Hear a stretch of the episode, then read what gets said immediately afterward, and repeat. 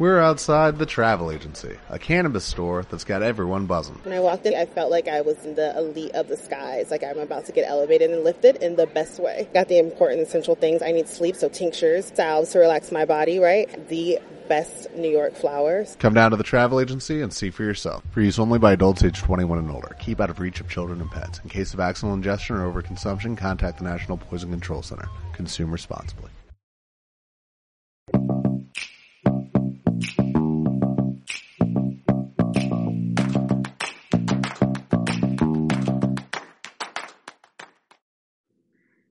Hoy en Seminci Podcast vamos a hablar de la película El show de Truman de Peter Weir, que se presentó en la Semana Internacional de Cine de Valladolid en la 43 edición en el año 1998. Tenemos con nosotros, para hablar de la película, a Pedro del Río, miembro del Comité de Selección del Festival. Hola, Pedro. Hola. A Pedro Javier Salado, miembro del Cineclub Casablanca. Hola, Pedro. Hola. Y al periodista Vidal Arranz. Hola, Vidal. ¿Qué tal? Encantado. Y yo soy Jaime Alonso de Linaje, coordinador general y miembro del Comité de Selección de SEMIN. Empezando a recordar lo que fue la 43 edición del año 1998, mmm, la verdad es que fue una edición bastante potente, para mí una de las ediciones de referencia de calidad dentro de lo que es la historia de Seminci, por lo menos de los años que yo llevo asistiendo al, al festival como público. Ese año eh, los ciclos fueron dedicados a Mario Benedetti, adaptaciones de, de, su obra, y Mario Benedetti formó parte además del jurado oficial. Eh, hubo otro ciclo sobre el productor José Luis de Bildos, otro sobre Bert Hanstra, un homenaje a Lee Bullman, con la presencia de, de Lee para recoger un premio honorífico, y sobre todo un ciclo muy recordado que es el que se dedicó a Takeshi Kitano, mm, que a raíz de Hanabi y, y, por este ciclo de Seminci se dio a conocer su obra en toda España. Ese año, en punto de encuentro, hubo bastantes películas destacables e interesantes. Se proyectó una colección de tres largometrajes, la colección 2000, que incluía el libro de la vida de Hal Hartley, Midnight de Walter Salles y Daniela Thomas, El muro y el muro de Alain Berliner. Se proyectó también El testigo del esposo de Pupi Abati, En presencia de un payaso de Inmar Berman, El inolvidable Simon Birch de Mark Steven Johnson y I Want You de Michael Winterbottom, que fue la ganadora del Premio de la Juventud de Punto de Encuentro. Pero es que además, si hablamos de la sección oficial, eh, tenemos que mm, el festival se inauguró con un estreno mundial, que fue Alice y Martín, de André Tequiné, y se pusieron fuera de concurso El General, de John Burman, Doctor Akagi, de Soy Mamura, y La Última Noche, de Don McKellar. Y ya dentro de lo que son las películas a concurso de ese año, estuvieron El Polvorín, de Goran Paskaljevic, West Beirut, de Ziad Duiri, que Ziad Duiri volvió luego hace unos pocos años al festival con El Insulto, los idiotas de Lars von Trier, otro habitual del festival, Pascal Jevic también lo es.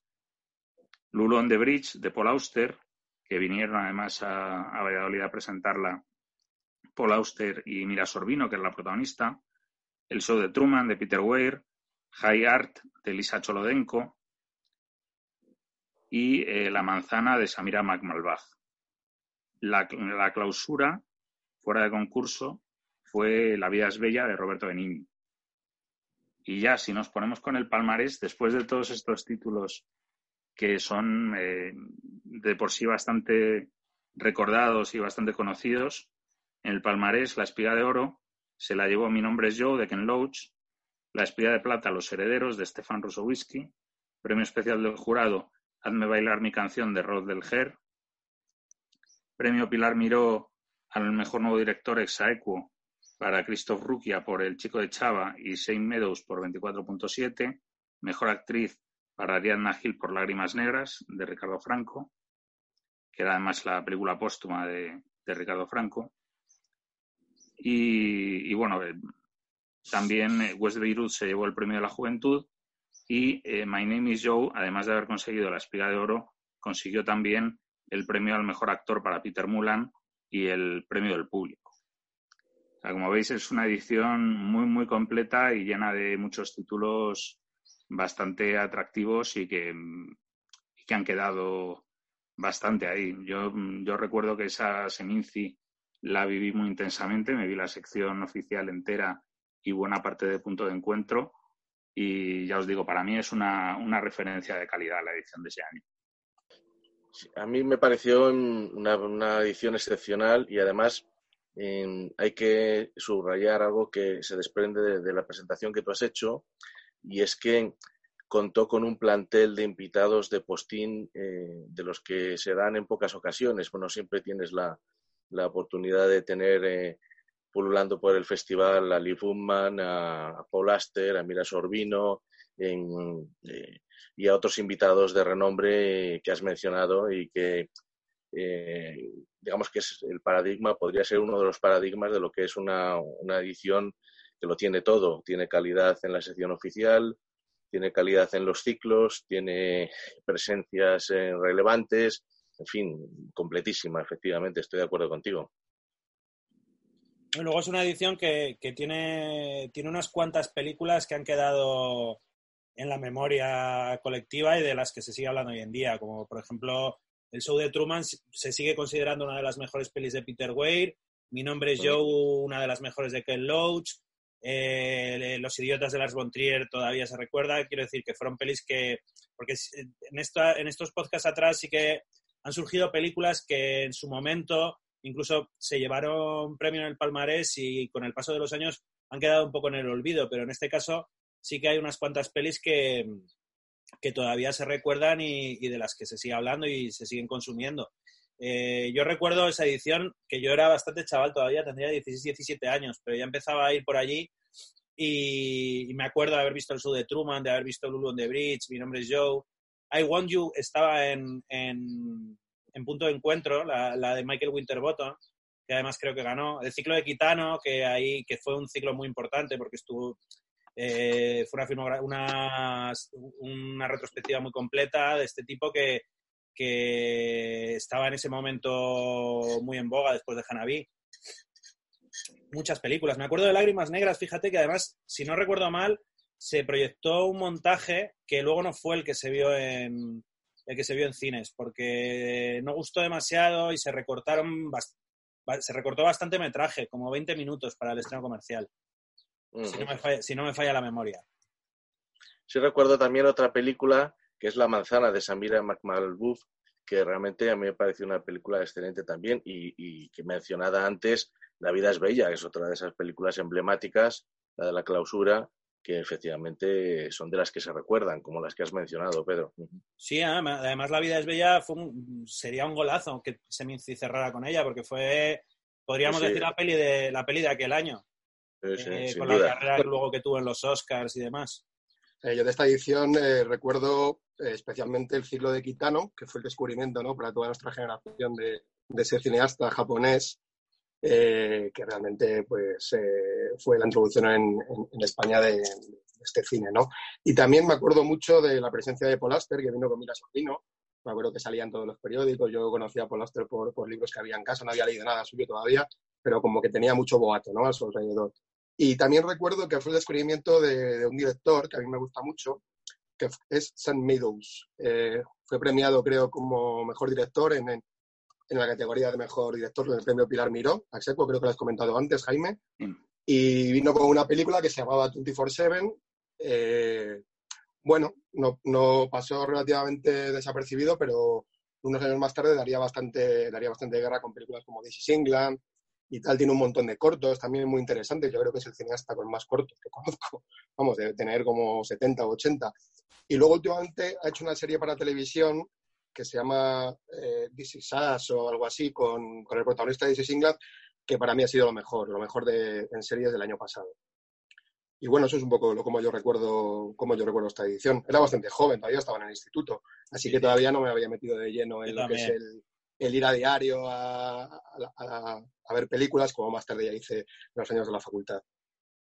Yo estaba escribiendo para un periódico universitario y cubrí el festival para ese periódico y eso fue lo que me hizo, entre otras cosas, el ver la edición tan a fondo como la, como la vi ese año.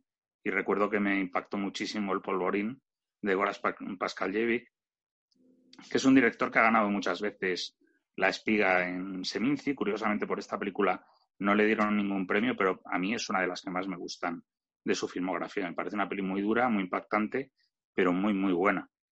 Y recuerdo también que me llamó mucho la atención Doctor Akagi de Soy Mamura, que hace unos años pude escribir un libro sobre, sobre Imamura y yo creo que quizá esta fue de las primeras películas que vi suyas. Yo no recuerdo si había visto ya La Anguila o no en ese, en ese momento.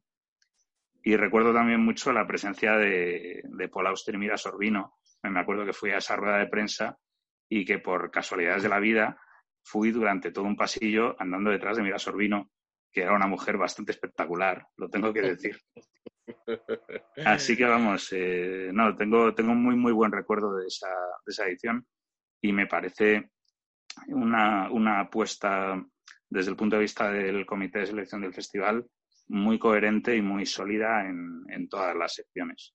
A mí me parece una edición prácticamente redonda, la verdad. Yo tengo también recuerdo, hubo una exposición con las, con las pinturas de Quitano, puede ser que fue, porque yo la vi en Valladolid, fue ese año, Sí, una cuando tuvo el accidente, ¿no? Que, que, se llegó a pintar y todo esto y hubo una exposición. Y un libro también se editó. Yo recuerdo la edición como la edición de, de Takeshi Kitano. Que sí, Kitano, además eh, cogió, cogió mucha fuerza en, dentro de los círculos cinéfilos en España por esa época y durante unos cuantos años, hasta que como que se ha difuminado un poco ya los últimos años, a lo mejor también porque se ha repetido bastante. Yo no he visto estas últimas que ha hecho, que se llaman Outrage, que creo que tiene, hasta tres partes. Pero aquella época que luego, luego seguido vino el verano de Kikuhiro, eh, Brother, Zatoichi y todas aquellas, claro, fue es que eran películas muy potentes aquellas. El verano de Kikuhiro que estuvo en Seminci también. Sí, que yo creo que fue el año, el año siguiente o dos el años. año siguiente o los dos años debió de ser, sí. Yo esa ya la vi en sala en, en Seminci, me acuerdo. Sí, yo la vi en el Calderón, esa. Sí, sí, sí. Entrando en la película que nos ocupa hoy, que es El show de Truman de Peter Weir, y en la carrera de este director australiano, Weir empieza haciendo películas en Australia y hace bastantes películas allí. Empieza con una película que es eh, Los coches que devoraron París, que se convirtió en una pequeña película de culto. Luego hace Picnic en Hanging Rock, que es de las más recordadas de esta primera etapa, y La última ola, ¿Qué opináis vosotros de esta primera etapa australiana de Peter Weir? Yo la verdad es que no tengo, no, puedo aportar mucho, ¿eh? porque la única que vi fue la de Picnic en Hacking Rock y, la tengo muy en la lejanía, la verdad.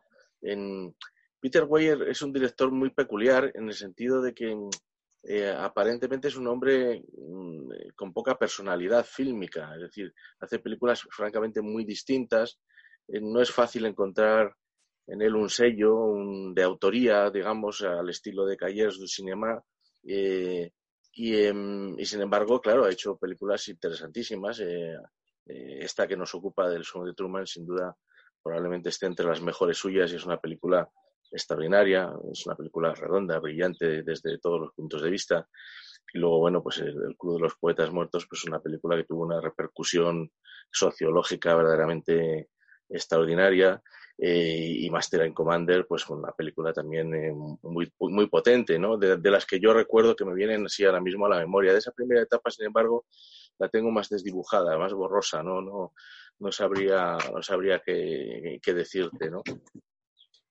Yo la verdad que, hombre, eh, sí que creo que Peter Weir ha tenido una carrera dentro de, de, que podríamos considerarle, como, como muy bien ha dicho Vidal, un, un director artesano, podríamos decir, porque desde el momento en el que en el que sale de Australia e incluso en la, en la parte australiana, pero una vez que llega a Estados Unidos hace abarca todo tipo de géneros y todo tipo de, de estilos, aunque creo que sí que tiene unas constantes que ahora, ahora iremos viendo a lo, largo de, a lo largo de toda su filmografía y sobre todo a mí me parece un, un cineasta que dentro de esa capacidad que ha tenido para entrar en el engranaje industrial de Hollywood y funcionar allí dentro, eh, sí que ha, tenido la capacidad de marcar, de marcar ciertas pautas y un estilo propio, muy sobrio a la hora de planificar, de rodar, que, hace que en cierta forma le, sea identificable y además le aleja totalmente de lo que se está haciendo hoy en día en Hollywood. De hecho, eh, está bastante apartado las dos últimas décadas. Eh, imagino que en parte porque es un tipo de cineasta que ya no tiene cabida en, esa gran industria.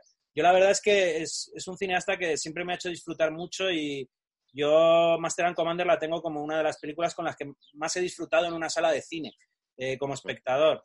en esta primera época creo que ya se ven, ya se ven apuntes interesantes. Sí que es cierto que tiene una carrera que se puede, se puede separar en, bloques bastante compactos eh, por, contenidos y por, y por medios, cinematografía. En, estas tres primeras películas, que son muy pequeñas, eh, sí se ve a un cineasta que tiene, que tiene pulso y que quiere hay un gusto ya por, por, ciertas cosas que luego se repetirán, como la relación del hombre con la naturaleza, eh, un componente sobrenatural que está bastante presente en, en, estas, en estas tres primeras películas. Eh, y, un tipo que, con los presupuestos a mí me recuerda bastante, claro, por, por eh, el uso de los medios en este tipo de películas a George Miller, que también tiene más o menos la misma edad y en aquella época también arrancó en Australia con la primera de Mad Max, que era una peli, una peli baratísima.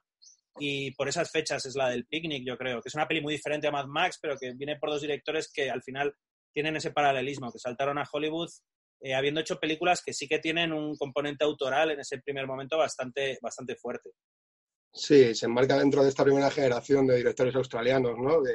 George Miller, eh, eh, Peter Weir, también podríamos meter a Philip Noyce, cineastas australianos que acabaron aterrizando en Hollywood, que venían de hacer películas en Australia de una manera que bastante ortodoxa y que eh, sí que se puede establecer una relación entre ellos. Respecto a esta etapa que comentas, Jaime, australiana, a mí lo que me llama la atención, mirándolo en el conjunto de la, de la carrera de Peter Weir, es que están muy seguidas en el tiempo. Peter Weir es un, es un director que, que, ha estado dirigiendo desde 1974 hasta el año 2010, creo que la última es del año 2010, si no me equivoco, eh, y tiene 14 películas. O sea, son eh, muy pocas películas para una carrera tan larga.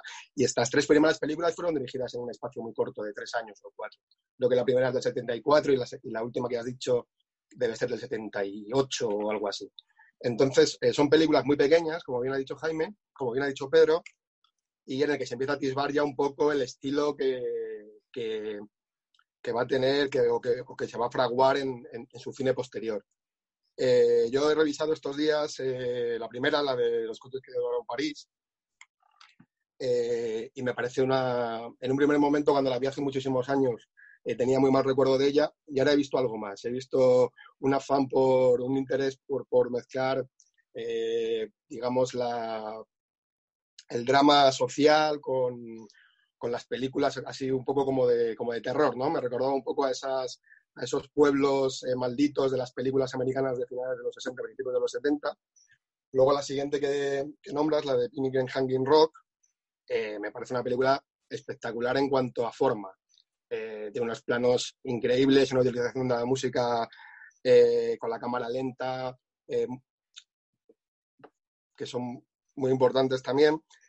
Y luego la última ola me gustó muchísimo, me gustó muchísimo. Era la única que no había visto de las tres y, me gustó mucho. También es una mezcla de una apuesta por la mezcla de géneros, eh, con, lo que comentaba Pedro antes, eh, ese interés por lo sobrenatural, ¿no? por el mundo de los sueños, es un thriller policiaco también a la vez. Digamos que se empiezan a ver las, eh, por dónde van a ir los, los tiros de su Después de estas películas dirige una TV movie que se llama The Plumber y después hace dos películas ya de las que son importantes dentro de su filmografía, ambas protagonizadas por Mel Gibson, que son Gallipoli y El año que vivimos peligrosamente.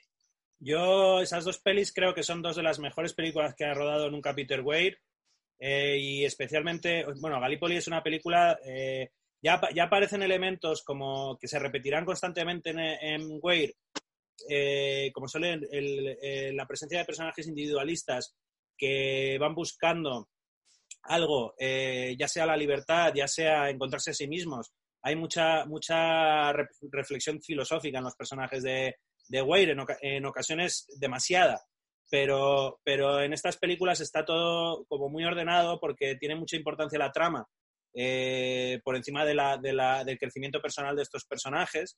Y, a mí me parece que, son dos películas modélicas. Entiendo perfectamente que tras, tras rodarlas pasará ya a la industria de Hollywood porque tanto una como otra eh, tienen un tratamiento ya de la imagen, la puesta en escena muy, muy elegante, muy sobria, eh, y el desarrollo de la historia pausado, esos finales un tanto abruptos que también serán habituales en la filmografía de Wade, todo esto está presente. En el caso del año que vivimos peligrosamente, que es una película en la que yo tengo debilidad, eh, también se ve un trabajo de dirección de actores espectacular. Eh, Mel Gibson, que, es un actor muy carismático, pero no, no es un grandísimo actor, está perfecto en esa peli. Y Linda Hunt, que interpreta a un hombre que yo creo, creo recordar que ganó el Oscar a actriz secundaria y haciendo del, fotógrafo que le acompaña en aquel periplo, eh, está muy bien también.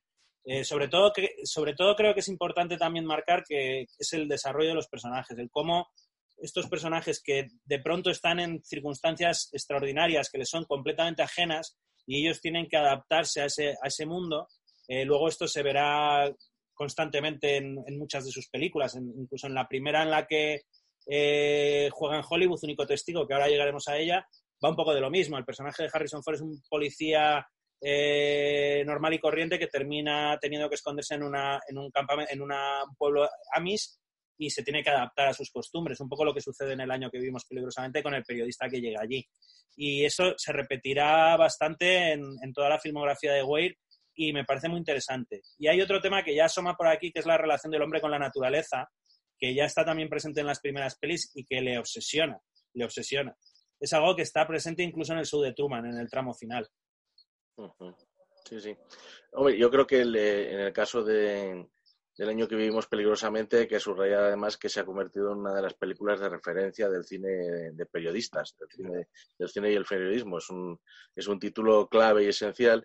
Y, yo querría incidir sobre todo en, una reflexión que acabas de hacer sobre el tema, digamos, la inquietud filosófica, por decirlo de alguna manera, de Peter Way, que efectivamente yo ahí sí que podría encontrar un, cierto elemento autoral, porque en sus películas siempre hay una inquietud que va más allá de la historia estricta, por decirlo de alguna manera. Es decir, la historia tiene importancia narrativa, por supuesto, está bien construida, eh, la película que vamos a analizar hoy es en ese sentido también un excelente ejemplo, ¿eh? pero además eh, siempre hay algo más, es decir, siempre hay un trasfondo de, inquietud en algún sentido o en otro. En el caso que comentábamos antes, bueno, que hablaremos más adelante, ¿no? de, del Club de los Poetas Muertos está el tema de la educación y la libertad. Siempre está ahí latiendo el tema de la libertad. ¿Dónde, ¿Dónde está la libertad? ¿En qué consiste ser libre? ¿Hasta qué punto podemos ser libres? Que es un, que es un asunto también muy presente en, en todas estas películas que estamos mencionando. ¿no? siempre hay una inquietud por em, que las historias no solamente nos cuenten un relato, sino que sirvan también para establecer una reflexión sobre cuestiones que van, que van más allá y que, y que apelan a grandes preguntas en realidad, ¿no? La, relación del hombre con la naturaleza también entraría dentro de, este, de esta categoría, ¿no? De, del tema de las grandes preguntas que no tienen nunca una respuesta definitiva, pero que hay que continuar haciéndoselas una y otra vez para avanzar eh, de alguna manera. Después de estas películas, Weir da el salto a Hollywood y empieza con dos películas protagonizadas por Harrison Ford, que son Único Testigo y La Costa de los Mosquitos. Eh, yo entiendo eh, que la Costa de los Mosquitos, que es una. porque único testigo es eh, posiblemente un encargo, el típico movimiento de Hollywood de, buscar cineastas fuera de sus fronteras que estén dando que hablar y llevárseles para que hagan una película mm, dentro ya del, engranaje industrial. Una película comercial, como es único testigo, protagonizada por, por Indiana Jones, que además fue la única nominación al Oscar a Mejor Actor que ha tenido Harrison Ford en, en toda su carrera y el tipo está eh, muy bien en la peli. A mí es una película que me parece que se sale de la, se sale de la media de, thrillers que se hacían por aquel entonces, que eran muchos, y la mayoría de, dudosa calidad. Único testigo creo que está muy por encima de la mayoría en, el, en todo, en el tratamiento de la imagen, en la fotografía, es un espectáculo. Eh, y la manera en la que de forma tan natural va contando el enamoramiento de los dos personajes y la, presencia y la adaptación del personaje de Harrison Ford a ese mundo Amis. Eh, en una trama que es, que es realmente la que vertebra la película, más allá de la trama policíaca que, es casi testimonial. La necesitan para guiarnos, pero en realidad no, no es importante dentro de, dentro de la propia peli. Eh, la Costa de los Mosquitos, en cambio, es una peli que se ve mucho más personal. Es una adaptación de una novela eh, adaptada por Paul Schrader, que es el guionista de Taxi Driver y que es un, hombre que, tanto como guionista como director, siempre ha resultado muy personal. Eh, creo que, creo que el sello de Paul Schrader está muy claro en el guion. Y yo tengo la sensación de que es una peli que consiguieron levantar porque Único Testigo había sido un éxito y Harrison Ford estaba por la labor. La película fue un fracaso. Eh, es una película, desde mi punto de vista, eh, fallida. Yo creo que, hay elementos en ella muy interesantes, pero el conjunto está lastrado por una falta de ritmo bastante, eh, bastante evidente. Aunque me parece muy superior y único testigo, creo, creo que son dos películas notables, creo que son dos de las mejores interpretaciones de Harrison Ford a lo largo de toda su carrera y luego tienen elementos en común. Yo eh, el otro día revisando la Costa de los Mosquitos me di cuenta de, que, de que, la secuencia de la construcción, hay en único testigo una secuencia de la construcción del, granero eh, que es muy parecida a una secuencia inicial de la Costa de los Mosquitos cuando ellos llegan allí a la isla y se ponen a construir una casa. Está esa obsesión de la, de la realización personal del ser humano con sus propias manos dentro, dentro de ese contexto. Y son dos pelis que tratan sobre, sobre la libertad, la búsqueda de la libertad, cada, cada una en su contexto y, y de eh, cómo los personajes se van encontrando a sí mismos. En, en, el caso de Único Testigo, el personaje de Harrison Ford va hacia adelante y crece eh, al relacionarse con una cultura que le es totalmente ajena y, y el personaje termina eh, mejor de donde, de donde empieza. En la Costa de los Mosquitos es la otra cara de la moneda, termina enloqueciendo y termina muchísimo peor. Después Peter Weir rueda la que para mí es una de sus mejores películas, que es El Club de los Poetas Muertos, y eh, más adelante hace Matrimonio de Conveniencia y Sin Miedo a la Vida. ¿Cómo veis vosotros esta etapa de Peter Weir? Yo la veo quizá la, etapa en la que eh, más se adapta a, los cánones hollywoodienses y a los proyectos que iban llegando. O sea, es la etapa quizá en la que desarrolla un cine más urbano, eh, con menos relación directa con, elementos naturales o con, películas ambientadas directamente fuera de la, fuera de la civilización. Eh, son películas totalmente ambientadas en núcleos, en núcleos urbanos en las que los personajes, quizá, sobre todo en el caso de matrimonio de conveniencia, eh, cueste más encontrar similitudes con, otras películas previas suyas o incluso posteriores. Aunque me resulta curioso, sobre todo ahora que las, que las he revisado, el Club de los Poetas Muertos me parece la mejor de esta etapa, a mí también. Eh, creo que Matrimonio de Conveniencia y sobre todo Sin Miedo a la Vida son películas un tanto fallidas. Sin Miedo a la Vida es una reflexión filosófica sobre la vida, la muerte, a través de un personaje que tiene un accidente, que sobrevive a un accidente de avión y durante toda la película eh, vamos viendo distintos supervivientes de ese accidente y cómo lo están sobrellevando. La película se centra sobre todo en Jeff Bridges, que es el protagonista, y la relación con su familia, cómo afecta al, creer, al, creerse él de repente que es invencible y tomar unas decisiones eh, muy particulares sobre, sobre todo su entorno, que en realidad lo que está ocultando es una, una profunda depresión y la relación que tiene con otra superviviente que ha perdido a su hijo pequeño. Entonces, bueno, la película tiene, para mi gusto, graves problemas de ritmo y no termina de dar con la clave como en otros casos. Sí que quería destacar una cosa que me parece curiosa de esta etapa, que, está hecha en un momento en el que eh, él eh, están muy claros los códigos de determinados géneros del cine norteamericano, las películas de, alumnos, eh, de estudiantes en escuelas o las comedias románticas están en pleno apogeo y tienen unas claves muy marcadas. Y al final, Peter Weir en el Club de los Poetas Muertos hace se acerca a este género de, digamos, estudiantil y en Matrimonio de Conveniencia se acerca al género de la comedia romántica, pero lo hace despojándolos de cualquier atisbo de sentimentalismo, eh, que, son, eh, que, es un elemento del que suelen pecar estas pelis. Y, por ejemplo, el, desenlace del Club de los Poetas Muertos, eh, para como, se, como hubiera sido en manos de otro director, ese momento en el que se despiden de él, resulta muy sobrio. Cómo lo resuelve Peter Weir y la reacción del personaje de Robin Williams. Es muy emotivo porque los personajes se suben a la mesa, pero no se sube toda la clase, eh, no salen detrás de él, ni le abrazan, ni hay un momento eh, totalmente sentimental como casi siempre sucede en estas pelis. El personaje de Robin Williams les agradece el acto y se va. Y ahí termina la película de forma abrupta. En Matrimonio de Conveniencia pasa un poco lo mismo. Al final nos están contando una peli en clave de comedia romántica. Eh, los dos personajes se van enamorando. El portero del edificio donde viven ejerce casi de, confidente. La amiga de la protagonista, etcétera. Están todos los elementos sembrados, pero al final la película eh, intenta ser muy realista en lo que está contando dentro de, la irrealidad que, supone sobre todo el personaje de Andy McDowell, que es, que es increíble lo que, por lo que ella decide casarse. Y eh, los personajes terminan separándose porque no hay manera de que estén juntos y y hay una frialdad también en el uso de la fotografía, en, unos tonos que son mucho menos cálidos de lo normal en estos géneros, que me, resulta curioso. Me resulta curioso por la época en la que se hacen estas en la que se hace esta peli, que es la época de Pretty Woman, vaya. A mí me gusta mucho el Club de los Poetas Muertos, pero reconozco que, no me termina de, resultar redonda.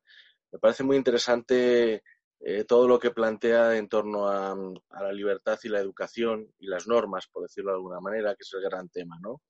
Mm, juega un poco con una cierta mm, baza ventajista en el sentido de que se ambienta en un ambiente y en un entorno especialmente rígido, especialmente conservador, eh, extremo, por decirlo de alguna manera, es decir, em, y a partir de ahí, lógicamente, pues irrumpe este, el personaje de este profesor que, que viene a defender eh, no solo, pero fundamentalmente los principios liberales de la educación, de, pensar por uno mismo, de, no someterte a las normas, eh, de ser independiente, de tener autonomía personal, de no eh, ser esclavo de la tradición, por decirlo de alguna manera. ¿no? la película plantea ese enfrentamiento entre la libertad y la tradición, pero yo creo que, el, modo como se plantea la tradición es un, la tradición es un poco, em, digo, ventajista, porque se, plantea desde un punto de vista muy extremo, muy radical, muy rígido, extraordinariamente rígido, ¿no? Pero la película indudablemente tiene un gran interés por esa reivindicación, digamos, liberal y de la libertad del individuo eh, y, y, del afán de creatividad, ¿no? Esas escenas de, de los alumnos en, eh, experimentando, iniciándose en su condición de poetas, ¿no? en, esa, en, esa, búsqueda de otro lenguaje, de otro modo de acercarse a la realidad, eh, pues son muy potentes, ¿no? Y la película realmente tiene elementos muy poderosos, ¿no? Yo no estoy muy de acuerdo contigo, Pedro, en que la película no sea sentimental. Yo creo que sí que es bastante sentimental. ¿eh? La muerte de este chico que finalmente termina suicidándose, yo creo que es una concesión un poquito sentimental, por el, lado de dramático, por decirlo de alguna manera. Y esa escena final, bueno, mm, no sé si llamarla sentimental, desde luego es, muy emotiva, es profundamente emotiva. Yo no la pongo ningún pero, es, eh, porque a mí me gustan las escenas emotivas, no tengo ningún problema ¿no? con, con, la emotividad y es una película, es un momento emocionante, efectivamente, ¿no? de ese reconocimiento, sí, estoy de acuerdo contigo, sobrio, ¿no? de los alumnos hacia su profesor, ¿no? Pero indudablemente hay una carga emocional, incluso sentimental, en ese, en ese final eh, potente ¿no? y, poderoso. Mm, yo creo que es una película que tiene muchos elementos de interés, pero también hay algunas cosas ahí que, mm, que se pueden cuestionar, ¿no? Como, un poco como trampas de, del relato, ¿no? Eh, cómo se van conduciendo. Es una película que te conduce mucho hacia un determinado desenlace, hacia un determinado visión de las cosas, es un poquito dirigista en ese sentido y eh, como espectador eh, libre, pues en algunos momentos sientes que, que te están encapsulando, por decirlo de alguna manera, y que te están dirigiendo hacia un final que podría ser de otro modo, ¿no? Esto es una prerrogativa del director, por supuesto, pero también de criticarlo es una prerrogativa del espectador. No, no, yo estoy, estoy de acuerdo contigo. De hecho, eh, sí, que, sí que es cierto que la secuencia de la, parte del suicidio es eh, quizá eh, gratuitamente sensiblera. Eh, pero yo me, yo me refería que en el conjunto general suele, suele huir de, secuencias eh, muy sensibleras en el peor sentido de la palabra, no sensibles, que son dos cosas diferentes para mí y sí que es verdad que, el final es muy emotivo, pero podría haber sido muy empalagoso y no lo es. Weir, es muy sobrio en su, en su forma de contar. Es a, lo que, es a lo que me refería, pero estoy totalmente de acuerdo contigo en el análisis de la peli. Bueno, después de esta etapa, mm, Weir dirige el show de Truman, que entraremos después eh, muy en detalle con ella, y después hace dos películas de aventuras que son Master and Commander al otro lado del mundo y Camino a la Libertad.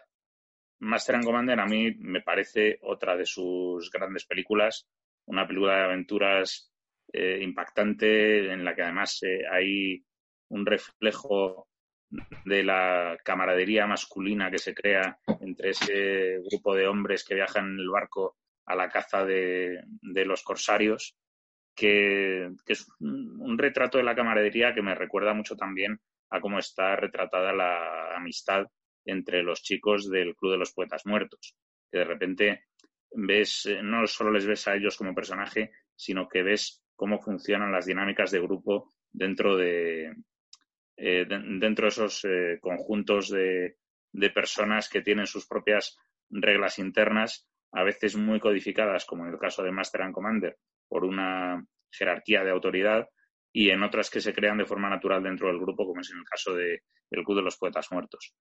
Mm, Master and Commander, ya os digo, me parece una película de aventuras eh, maravillosa, con un sentido muy físico de la aventura y con un desarrollo de personajes eh, muy, muy detallado y que consigue que realmente hagas ese viaje en barco con ellos.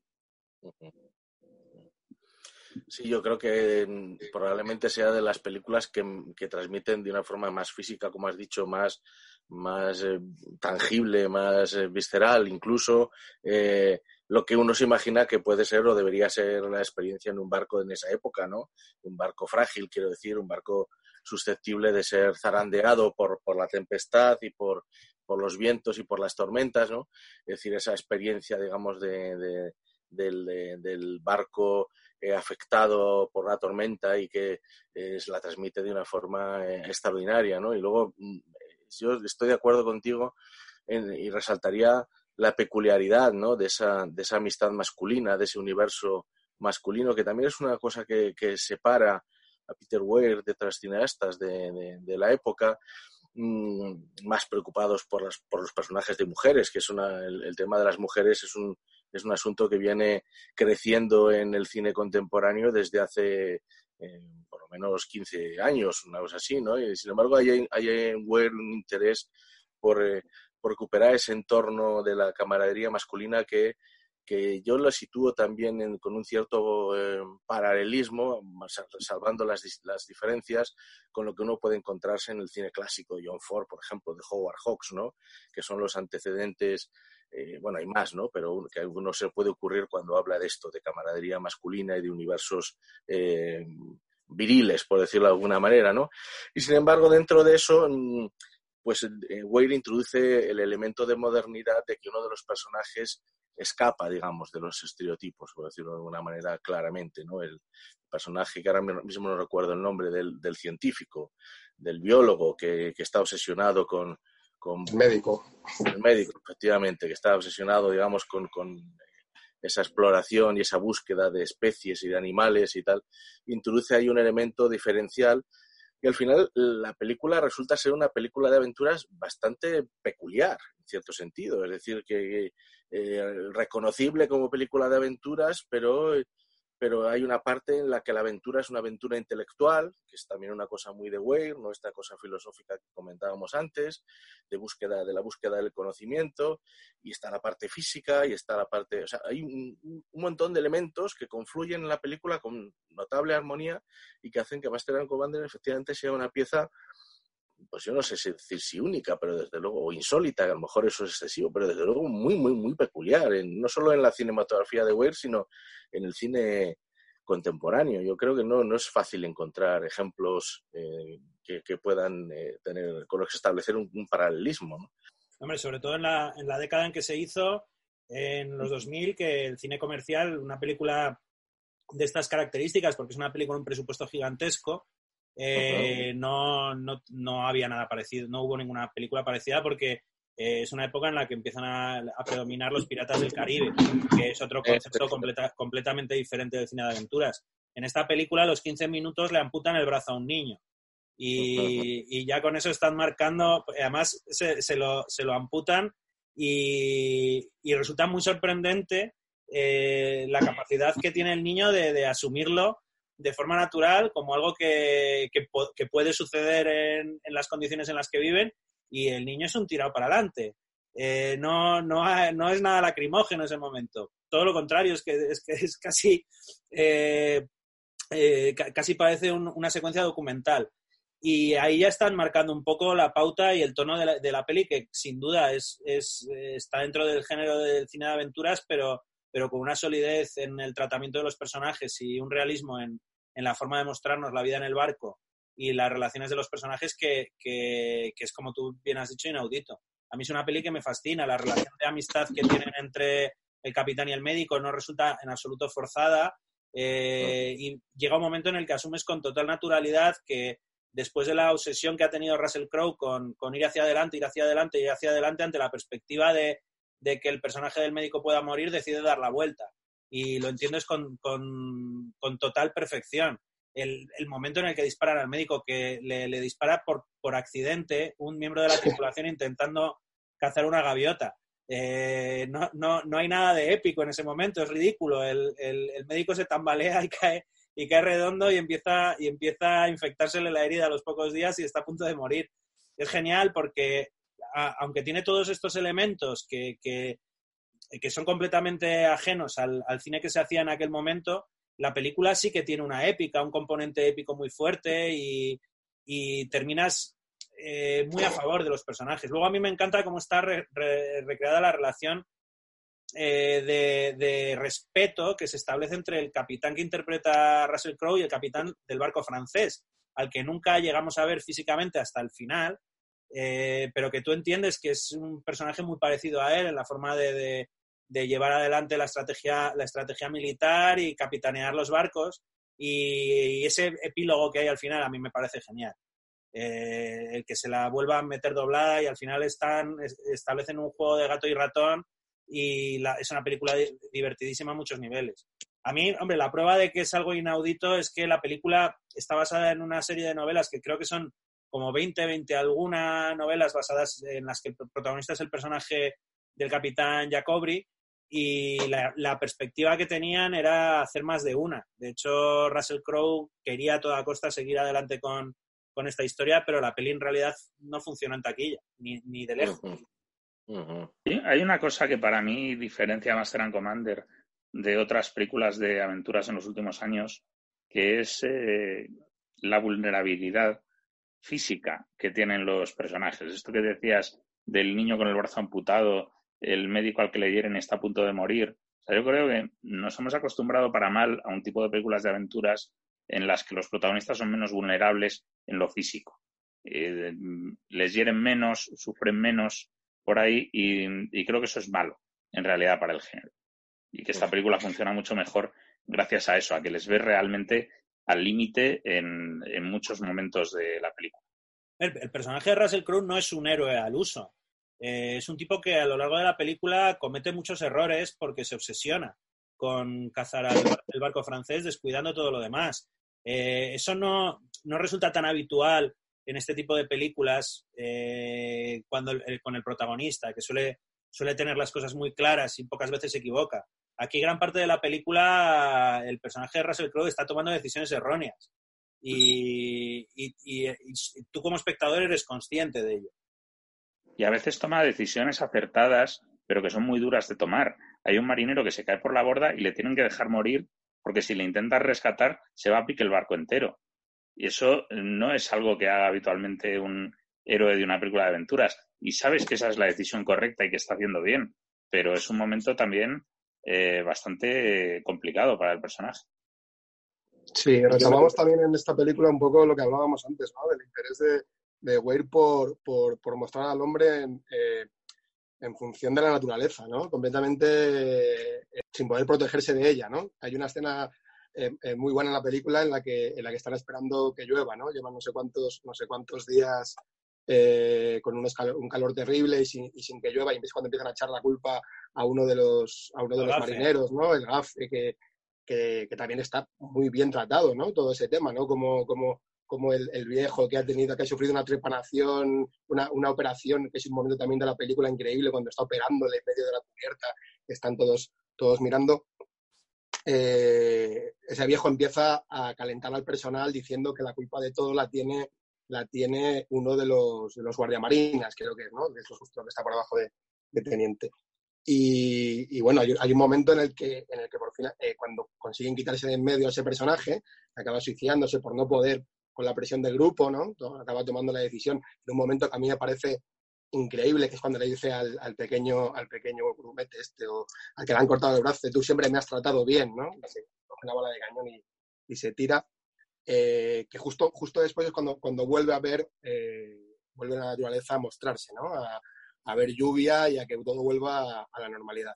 También me parece muy interesante lo que has dicho, Pedro, respecto a la relación que tienen los dos personajes, porque si os dais cuenta, eh, tienen formas de, de ver la vida y de, y de actuar completamente distintas. Eh, de hecho, toman cada uno, eh, el personaje interpretado por, por Russell Crowe, el capitán, y Jack Albrecht, eh, toma la decisión de seguir, de seguir al, al barco francés. Eh, un dato muy importante, siendo un, siendo un barco que no es de su categoría, mucho más pequeño. Y es el médico el que está todo el rato diciendo que no, que no es su categoría, que no le sigamos, debemos volver a, a puerto. Es un poco la visión racional de, de, la vida frente a la visión romántica, ¿no? Y a ese afán de, de, de la lucha. Y, y, bueno, a mí es una película que me parece, me parece eh, muy buena, es una película de aventuras sacada de, sacada de su tiempo, además, como habéis dicho. Era una época en la que nos hacían ese tipo de películas. Y, y que Huerto sí que consigue dejar su sello, sí que se ven, como hemos comentado ahora, algunas de las, de las características del cine de Huerto. Y por último, Camino a la Libertad, que realmente es, siendo también una peli de aventuras, es, está menos conseguida que Master and Commander. A mí me parece una película muy correcta, que se ve muy agradablemente, pero, pero que no llega a la altura de, de lo que es Master and Commander. A mí me parece, me parece una película, eh, como tú dices, por debajo de Master and Commander. Me interesa mucho toda la parte que, que, que, hay en el gulag, en el, toda la parte que tienen ellos en el campamento cuando son prisioneros, pero me deja de interesar en el momento en el que salen y, y empiezan su vida hacia adelante en búsqueda de, de, de, esa, de esa, libertad. ¿no? Todo, creo que no está bien compensada. La vi, la vi anteayer y, y ya te digo, todo lo que me interesa esa primera parte, que creo que está muy bien con la puesta en escena, los personajes, cómo está tratado, los planos. Eh, el resto de película no me interesa tanto. Hay una, hay una cosa que sí que me, me, parece muy interesante, que no hemos tocado, que es lo escrupuloso que, que resulta el cine de Weir con la, con la recreación de espacios. Eh, la dirección de arte, eh, la forma, el, el, gulag en Camino a la Libertad, es muy creíble. Sí. Y pasa lo mismo con el barco del show de Truman o con el colegio eh, inglés, con el colegio del Club de los Poetas Muertos o el pueblo Amis. son, son son muy escrupulosas sus películas eh, para que la ambientación sea lo más realista posible. Y creo que eso se nota mucho. No, tiene mucha atención a los pequeños detalles de los, de los lugares, eh, de forma que te, que te, fijes mucho en las cosas y te da una, una sensación de inmersión bastante grande. Eh, a mí me, esa parte de Camino a la Libertad me interesa mucho. A mí es una película que me gusta, me parece como a vosotros inferior a Master and Commander, pero, pero creo que, que, que, sí que en conjunto es muy interesante, la verdad. Entrando ya en el sur de Truman, que es la película que analizamos hoy, esta historia de un, un hombre, Truman, que vive dentro de un programa de televisión sin saberlo, a mí me llama mucho la atención cómo en esta película Peter Weir enfoca la planificación de forma muy diferente a, a, todo el resto de su filmografía.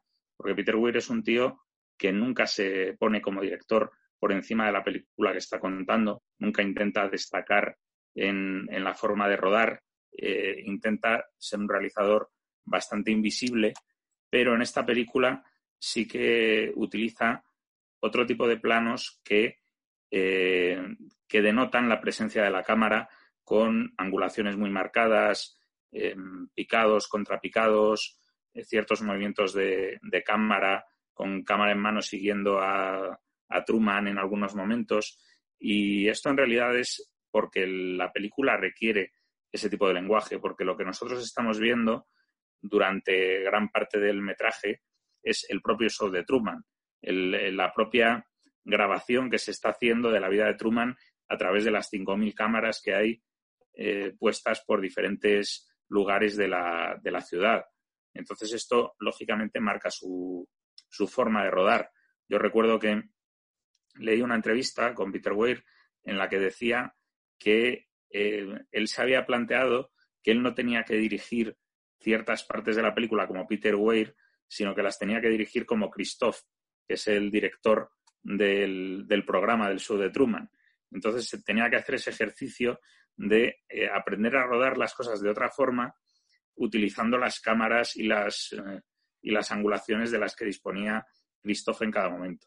Me parece que es todo un acierto de dirección y que es otra forma de entender que el, director, en el caso de Peter Weir, está al servicio de la película y se adapta a lo que el contenido de, la historia necesita. A mí esta película que la he vuelto a ver eh, pues estos días me ha parecido mm, todavía mejor de lo que la recordaba y desde luego visto desde el presente, incluso visto desde nuestra situación todavía de confinamiento, adquiere, adquiere unas dimensiones eh, y, unos matices eh, sorprendentes. A primera vista yo recuerdo que mm, lo que fue muy comentado de esta película es su primer nivel de lectura, el mundo que podríamos llamar, por simplificar, yo creo que lo entendemos todos, de los reality. ¿no? Hay que recordar que esta película se, rueda, no sé cuándo se estrena, no recuerdo exactamente, pero se estrenaría el año siguiente, eh, un par de años antes de que en España aparezca Gran Hermano. O sea, es una película que, por lo menos con respecto al universo católico español, es precursora de lo que podríamos denominar el mundo de, el mundo de los reality shows, ¿no? Da la idea, por decirlo de alguna manera. No solo eso, sino que no solo da la idea de Gran Hermano, sino de todos los que vendrían después, porque lo que revela el show de Truman es que no necesita solo encerrar a la gente en una casa para montar un reality, sino que lo puedes montar en una isla como Supervivientes o como la Isla de las Tentaciones. Eh, o sea que todos los realities que han venido después están en el show de Truman. Pero esta es un poco la lectura, digamos, más superficial de la cuestión. Y esta es la que, digamos, que apela a nuestra condición de espectadores eh, eh, desde fuera, por decirlo de alguna manera, ¿no? Pero la parte más enjundiosa de la película, con gran diferencia, es la que interpela a nuestra condición de Trumans, es decir, eh, la que eh, nos, nos plantea la pregunta eh, un poco existencial, filosófica, en qué medida nuestro mundo no es también una construcción en la que obedecemos o, somos condicionados por un universo de convenciones y de ideas preconcebidas eh, que nos van dirigiendo nuestra vida y limitando nuestra libertad. Y ahí es donde los espectadores nos conectamos con el problema de Truman, que es el problema de la libertad, y también es el problema de la libertad enfrentado, como se manifiesta muy bien en el final de la película, con el problema de la seguridad. No nos olvidemos tan, un dilema tan, tan vigente y tan presente en estos momentos, justamente. ¿no? Eh, no olvidemos que en el final de la película cuando Christoph hace un intento desesperado, imposible, de, intentar mantener vivo el show eh, y se dirige a su criatura, ¿no? En su condición de creador, le dice, si lo que vas a encontrar fuera es lo mismo, pero aquí estás seguro. O sea, le está ofreciendo la protección, ¿no? De ese universo, de ese universo artificial que ha creado para él. Y lógicamente, claro, eh, Truman se va, como es obvio y evidente, porque un universo de ese tipo solo funciona desde la ignorancia de que, ese universo es de esa manera, ¿no? Es un poco lo que luego plantearía Matrix con las famosas píldoras roja y azul. Es decir, una vez que te has tomado la píldora roja, me parece recordar que era, corregidme si me, me equivoco con los colores, y has visto la verdad, ya no puedes sin más volver al estadio anterior porque ya no, ya no puedes sentirte cómodo en eso, salvo que como plantea también la película, te borren en la memoria y te borren el cerebro y te reinserten, digamos, en la maquinaria, ¿no? De algún modo, en esta película, que es previa a Matrix, si no me falla la memoria, mm, está un poco implícito esto también. Es decir, el gran espectáculo que es el show de Truman, de Truman no deja de ser eh, un gran Matrix eh, que rodea a Truman y que, y que enmarca, digamos, su mundo y que le, y que le orienta, ¿no? Entonces, hay una y que, determina lo posible y lo imposible, ¿no? Lo que se puede y lo que no se puede hacer, sus límites. En ese sentido es muy interesante la idea de que los límites del escenario eh, eh, conviertan ese mundo en una cárcel, por decirlo de alguna manera. O sea, hay un momento en el que la película eh, adquiere un tono inicial que podríamos decir cómico, que es el momento en el que, bueno, pues el, Matrix se resquebraja y empieza a presentar problemas, ¿no? Se cae un foco, de repente la lluvia en vez de caer eh, homogénea en toda la zona, cae solo en una franja y, desvela la impostura y la falsedad de todo, de todo el, de todo el tinglao. Y entonces nuestro personaje empieza a darse cuenta de que eh, parece que hay algo extraño ahí y entonces empieza a comportarse de forma no convencional para poner a prueba, digamos, el, sistema.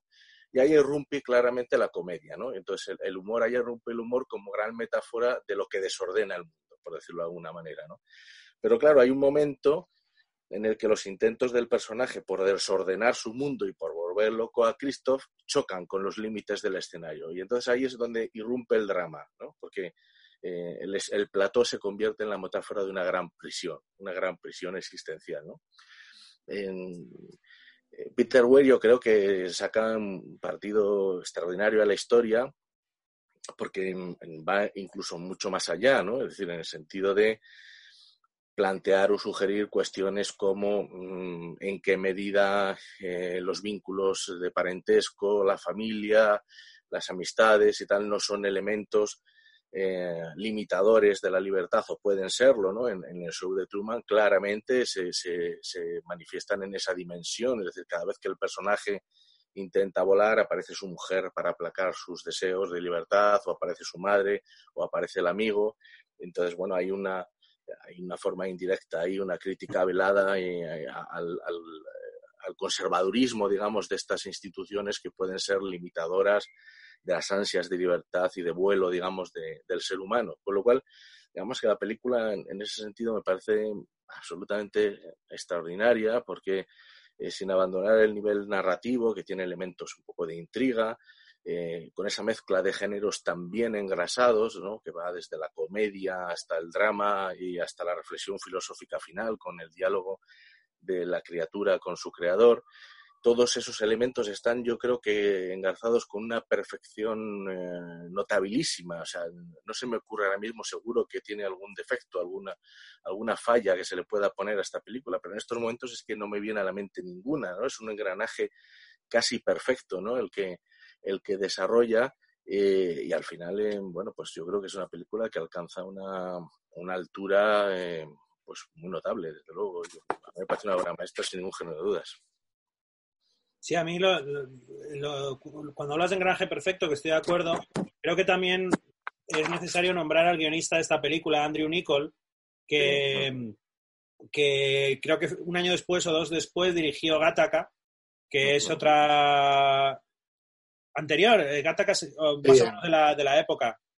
bueno, el caso es, que es un, un, hombre que, que, tanto como guionista como también guionista-director, ha desarrollado una carrera muy relacionada con, con películas que presentan distopías, eh, situaciones en el futuro, que con una sociedad muchas veces contaminada por el exceso de comunicación, etcétera, etcétera. Y probablemente como guion, el, junto con Gattaca, que es una muy buena peli, eh, eh, a mí me parece todavía más sólido el guion del Show de Truman a todos los niveles. Como, ha comentado Vidal, cómo se ha anticipado a, cosas que han sucedido después, eh, a los reality shows, la, proliferación de, este tipo de programas a nivel mundial, esta obsesión por convertir en, la vida cotidiana de gente anónima en, algo, en algo notorio que, hoy en día estamos un paso más allá al, margen de Gran Hermano. Las, las propias redes sociales, eh, a diario estamos viendo cómo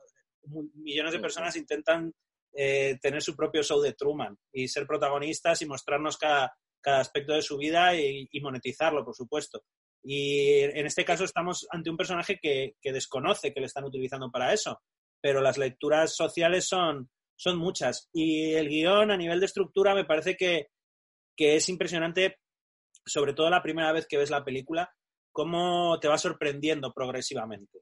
Eh, si tú no sabes nada del show de Truman la primera vez que te sientas a verla, la sorpresa es constante y está muy bien medido el momento, los momentos en los que nos van desvelando cosas hasta llegar a ese punto que aproximadamente es eh, hacia la hora de película en el que nos desvelan todo y nos presentan eh, ya el personaje de Ed Harris, nos presentan el estudio de televisión y nos cuentan un poco toda la película. Pero hasta ese momento nosotros vamos descubriendo cosas, vamos intuyendo junto con el personaje de Jim Carrey y, creo que es muy interesante y está muy, muy bien armado para tener, tener pendiente al espectador y sorprendido. Y luego también querría destacar a la figura de Jim Carrey, que, es esencial para entender el show de Truman. Eh, un actor que viene además de, de, donde viene, de la comedia más disparatada, que en aquel momento no estaba nada valorado por, por la crítica. El show de Truman es la primera película que hace, eh, digamos, de calidad. Después ya vendrían Man on the Moon y algunas más que ha hecho, pero esta fue como la primera. Y a mí me parece que, arrastra la película y que es impensable con, otro actor a, día de hoy, porque el, hecho de que él sea un showman cada segundo eh, ayuda todavía más a que, a que el componente, eh, a, que todo el, a que todo el trasfondo de la película tenga sentido. Estoy de acuerdo en el sentido de que yo creo que ese punto histriónico que tiene Jim Carrey es esencial para el personaje. pero claro, es esencial porque Peter Whale lo domestica bien, es decir, lo coloca registro adecuado, es decir, eh, eh, le fuerza a un registro naturalista, digamos que no es el suyo, pero le deja salir el otro cuando corresponde, ¿no? Y entonces el, el actor es crucial para trasladar un poco esa sensación de universo artificial, por decirlo de alguna manera, por un lado, y por otro lado, eh, la parte de candidez del personaje. Es decir, esos tres elementos, digamos, del personaje los, los borda Jim Carrey realmente. Es decir, la ingenuidad del personaje te la traslada perfectamente, esa ignorancia, ese, ese no, no saber eh, que realmente es, es, es una marioneta en un universo que están controlando otros. Eh, ese punto histriónico un poco artificioso de, de, la vida artificial que muestra el show de Truman, ¿no? Con esa frase final, ¿eh? Buenas, buenos días, buenas tardes y buenas noches por si no nos vemos y tal, esa reiteración, todos esos elementos, eh, realmente es difícil concebir la película sin, sin, sin, Jim Carrey. Estoy completamente de acuerdo contigo y creo que con toda la justicia del mundo esta película le rehabilitó como actor y le relanzó eh, a otras dimensiones, ¿no? Me interesa mucho eh, cómo, atacó, cómo atacó Peter Weir la película. El primer plano, la película empieza con una, un primer plano de Ed Harris eh, mostrándonos ya su personaje, diciéndonos que, está harto de, actores ficticios y que ellos apelan a la realidad, ¿no? Y luego ya, pues eh, creo que luego sale ella, la que hace de, su novia o de su mujer. Eh, ¿Qué decir? Nos muestra ya las entrañas ¿no? del programa de televisión. Empieza con eso la película. Por lo que, por lo, por lo que el espectador ya está en guardia. Ya no, piensa que va a haber una cosa, pero se encuentra con otra. Entonces ya la siguiente, la siguiente escena ya es digamos, eh, la, vida de, la vida de Truman, ¿no? La vida de Truman. Entonces, yo me preguntaba qué hubiera pasado si no, o si no hubiera sido mejor, eh, que yo creo que no, eh, haber atacado la película sin haber mostrado esto antes. Que hubiéramos sido los espectadores, que hubiéramos acompañado a, a, Truman, los espectadores, y hubiéramos ido descubriendo a la vez que descubre él, que lo vamos haciendo. Peter Weir deja que lo hagas, pero ya tienes una información previa que ya te condiciona, ¿no? Establece como otro nivel de visualización de la película. Está por una parte el de Christoph, está por otra parte el de sus compañeros eh, actores, está por otra parte el suyo y añade uno más, ¿no? Que es el tuyo, que tiene otra información distinta a todos los demás. No sé cómo veis eso. Yo creo que es necesario eh, hacerlo tal y como está planteado, porque necesitas entender los mecanismos que hacen que ese mundo funcione y que eso pueda ser eh, real, o sea, que, que, pueda haber una ciudad entera llena de cámaras específicamente para grabar a una persona y que es como una especie de inmenso plató y que realmente eso se puede grabar. Como decía antes Vidal, esta película es anterior a Gran Hermano, pero no solo en España, es un año anterior al formato a nivel mundial. En, ese sentido, es, es, bastante innovadora. Y, el relato de Nicole es de principios de los 90. Perdona que te corte. Sí. Y, y claro, eso es necesario que el espectador entienda que eso se puede hacer. Y de hecho, durante los primeros 10-15 minutos de la película, está Peter Weir justificando dónde está cada cámara que está grabando a Truman todo el rato. O sea, mm, le sacan un plano desde arriba y a continuación, o sea, Jim Carrey mira como si mirara hacia el cielo y le sacan un plano desde arriba. Y a continuación ves un plano de una farola que te indica que ahí es donde está la cámara que está grabando a Truman en ese momento. Entonces, eh, todo el rato tú estás viendo eh, por cómo está planteada la planificación y por cómo está hecha la dirección artística, siempre hay sitios donde puede estar escondida la cámara. Y a veces Peter Weir te los señala con planos detalle, señalándote aquí es donde está escondida la cámara que vas a ver después. Y por ejemplo, ahí hay una escena que se repite un par de veces eh, que tiene bastante gracia, que es que cuando él va a trabajar le paran eh, dos eh, gemelos y le empujan contra la pared y le empujan contra la pared para que tú veas el anuncio que hay de fondo y hacer un product placement dentro de ese programa del show de Truman. Y en la parte de arriba de ese anuncio hay un círculo que es donde claramente está escondida la cámara con la que van a grabar a, a estos dos personajes diciéndole que sí, que van a contratar un seguro o cosas, cosas por el estilo. Entonces está todo el rato enseñándote cómo funciona el propio show de Truman, diciéndote dónde están las cámaras que le están grabando en cada momento a través de planos de detalle que te marcan muy bien y así tú entiendes cómo se han podido grabar determinadas cosas. Y esto lo hace durante toda la primera parte de la película. Sí, me parece muy inteligente el planteamiento de Will, pero quiero decir, ahí cuando la vi me di cuenta de que existía la posibilidad de que se hubiera tratado o afrontado la película de otra manera que seguramente hubiera sido peor quiero decir, Peter Weir tomó una buena decisión. Hombre, es que efectivamente, precisamente por lo que comentabais y comentábamos de que es precursora, mm, eh, resulta muy difícil de concebir el concepto. Es decir, eh, ahora mismo, si esta película estuviera eh, rodada hoy, si hubiera rodado hoy, con todo el mundo de los realities que tenemos ya interiorizados y, y como parte de nuestra realidad cotidiana, a lo mejor se hubiera podido arriesgar a, eso que planteas.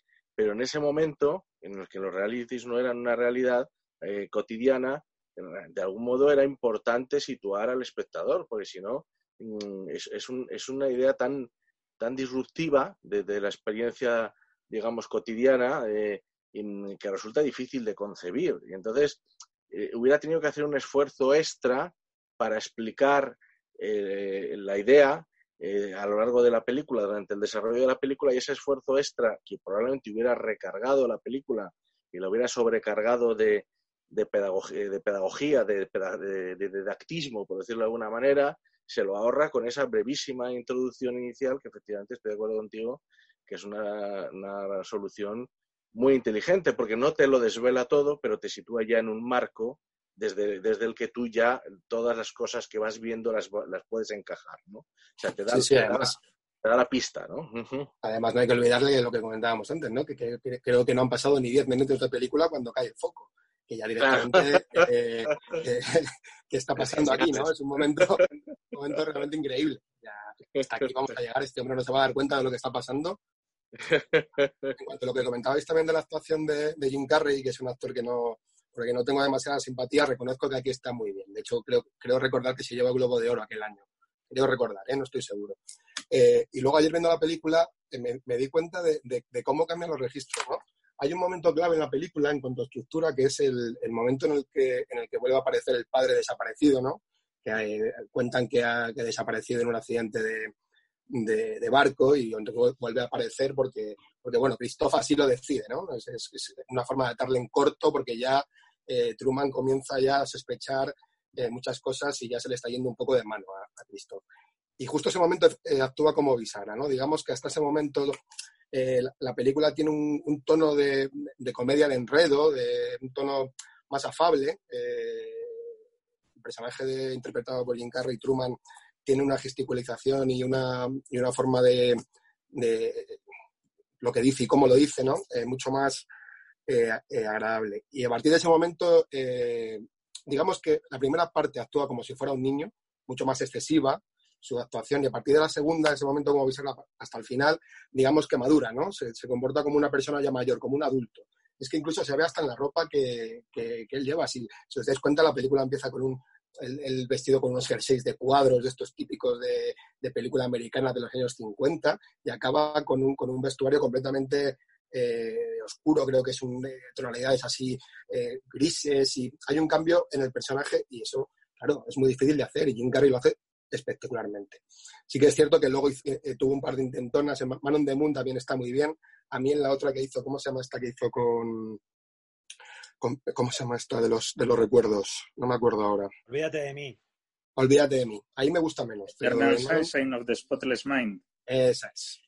Eh, ahí me gusta menos, pero Man on the Moon me gustó mucho también. Y yo creo que efectivamente eh, este es el mejor papel de su carrera. De hecho, la película eh, era para él, porque estuvo, estuvo, estuvieron esperándole. Estaba rodando Mentiroso Compulsivo y otra comedieta de estas que, que hace, que no recuerdo el nombre, y tuvieron que esperarle durante un año para que se incorporara a la película.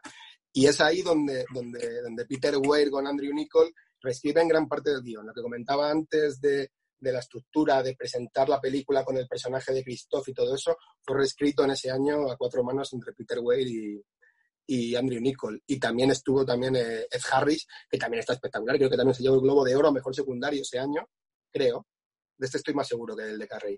Y también tuvo mucho que ver en, cómo se desarrollaba ese personaje de Christoph, que es esencial en la película.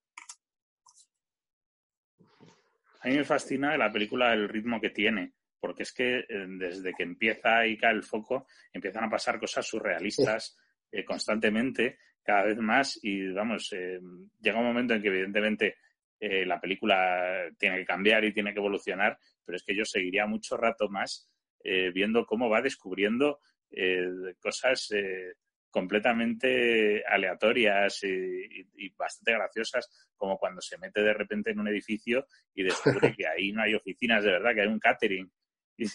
Y, se le queda mirando, pero, pero ¿por qué ha entrado este aquí? Porque claro, no esa estructura existe, pero nadie piensa que Truman tenga nunca que entrar ahí y si fuera a entrar estaría algo sería algo perfectamente planificado y tendrían tiempo de construir ahí un set y poner figurantes y todo. Sí, es lo que dice él, ¿no? En un momento de la película que le dice, hay una frase que le dice a, su mujer, le dice, tengo que improvisar, si improviso no, no, no saben, no, no pueden actuar. Y entonces cuando él decide hacer cosas que no, que no es, no es lo que hace normalmente en su día a día.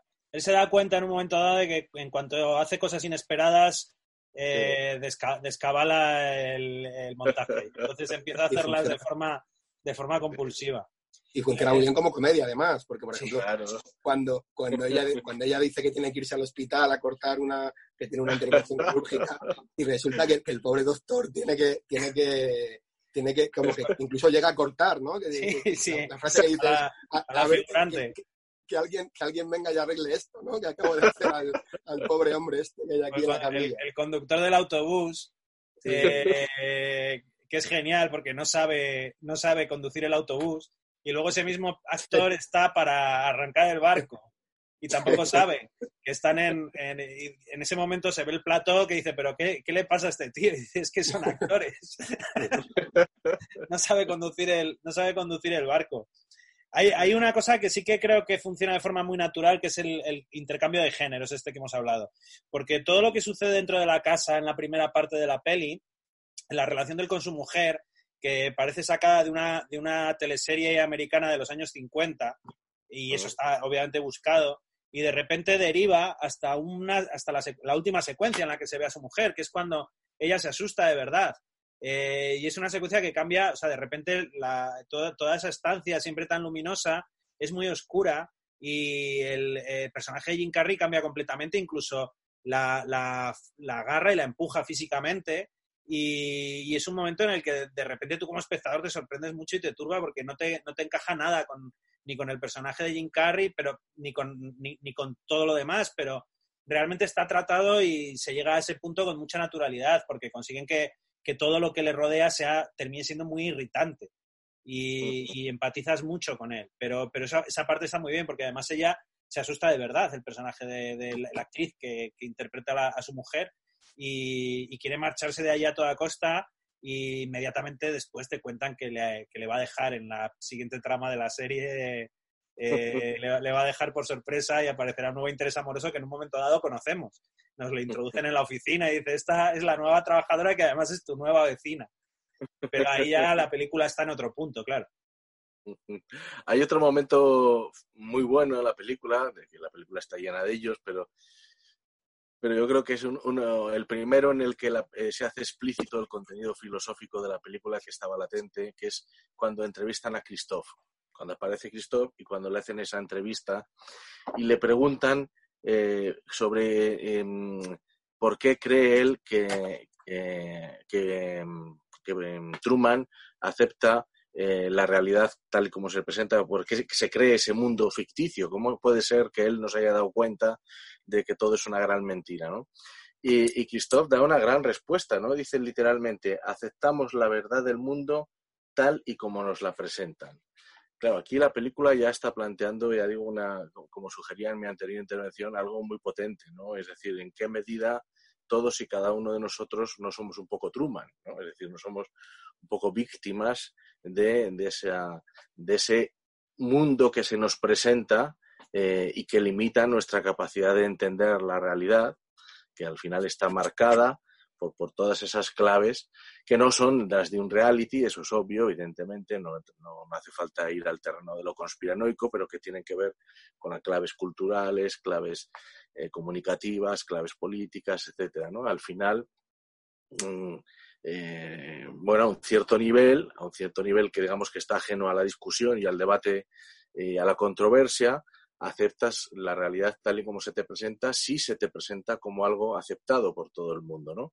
Por decirlo de alguna manera. Hay, una, hay aspectos de nuestra realidad que se nos presentan como, como de consenso, por decirlo de alguna manera, y entonces, mm, bueno, es muy difícil, ¿no? Enfrentarte con contra una idea de consenso, ¿no? Todo este tipo de cuestiones, yo creo que la película las moviliza con mucha inteligencia, sin cargar las tintas, sin, eh, sin, eh, sin eh, ser excesivamente explícita, en, su contenido, digamos, político, pero efectivamente hay toda una, una reflexión bastante virulenta y bastante retorcida eh, sobre, sobre lo que es la realidad, nuestra comprensión de la realidad, nuestro papel en el mundo, eh, cómo nos condicionan según qué cosas, etcétera, ¿no? Entonces, bueno, pues esto es, esto es importante, desde luego. No, de hecho, claro, ahí eh, tú como espectador en ocasiones te planteas viendo la película que cómo es posible que no se dé cuenta, pero si lo piensas es, imposible que se dé cuenta. ¿Cómo va, ¿Cómo va a pensar el personaje que le están engañando a esos niveles?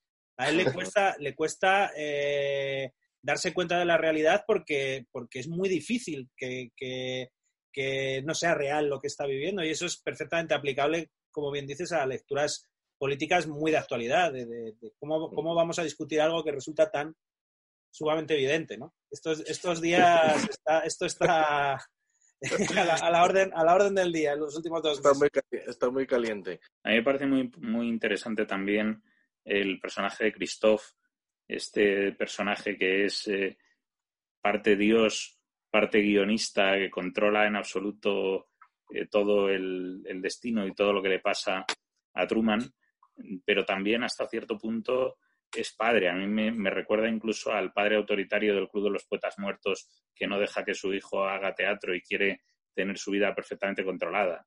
pero también eh, Christoph eh, llega a tener puntos bastante crueles, porque el, el, hecho de que le creen un trauma a Truman mm, mm, provocando el ahogamiento de su padre y que él lo viva en primera persona me parece muy, muy heavy.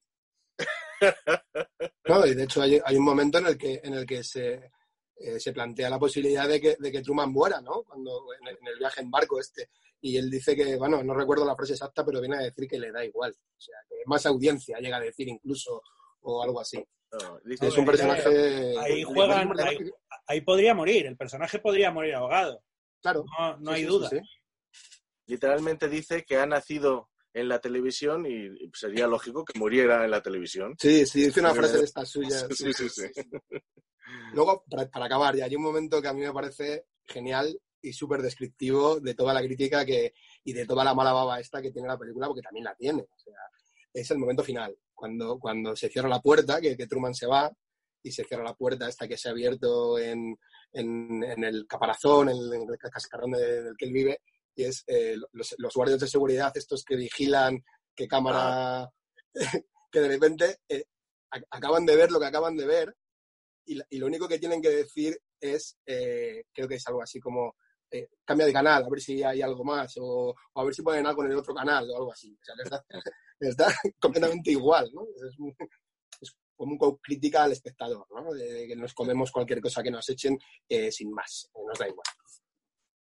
Yo, una última cosa respecto a lo, a lo que comentaba Vidal de del momento de la entrevista con Ed Harris, eh, es que ese, momento a nivel de guion me parece de, digno de estudio eh, en escuelas de, guion, porque se, claramente se plantean desde la escritura de, la película eh, cómo hacer comprensibles ciertas cosas. Y en ese punto en la película hay muchos elementos que nos tienen que contar y encuentran en la entrevista una forma orgánica de contarnos qué ha sucedido con el padre, de contarnos qué sucedió con, la, con el, personaje de la chica que aparece, cosas que no nos pueden decir de otra manera. Eh, la única manera que tendrían probablemente sería verbalizarlo de forma artificial o contárnoslo mediante algún flashback mucho más explícito.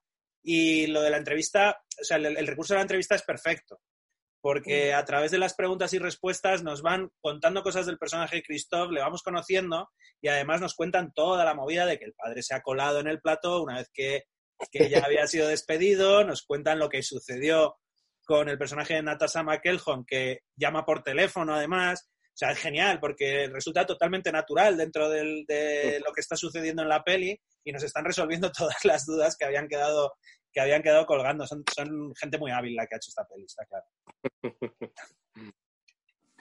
Así es. Bueno, vamos a terminar aquí con este podcast sobre el show de Truman, que creo que todos estamos de acuerdo que es una película que ha envejecido, maravillosamente bien, porque 20 años después eh, sigue siendo perfectamente válida y igualmente entretenida y, apasionante. Para mí, desde luego, es una obra maestra. Así que, bueno, eh, terminamos aquí este podcast de Seminci, organizado por la Semana Internacional de Cine de Valladolid, con la colaboración del Cineclub Casablanca, el Ayuntamiento de Valladolid, la Valladolid Film Office y Valladolid Ciudad de Cine. Muchas gracias a los que nos habéis acompañado hoy. Gracias, Vidal. Encantado. Ha sido un placer. Gracias, Pedro Javier. Gracias, Pedro Javier Salado. A vosotros, chicos. Y gracias, Pedro El Río, también a ti. A ti. Hasta luego. Hasta luego. En Sherwin Williams somos tu compa, tu pana, tu socio, pero sobre todo somos tu aliado, con más de 6.000 representantes para atenderte en tu idioma y beneficios para contratistas que encontrarás en aliadopro.com. En Sherwin Williams somos el aliado del PRO.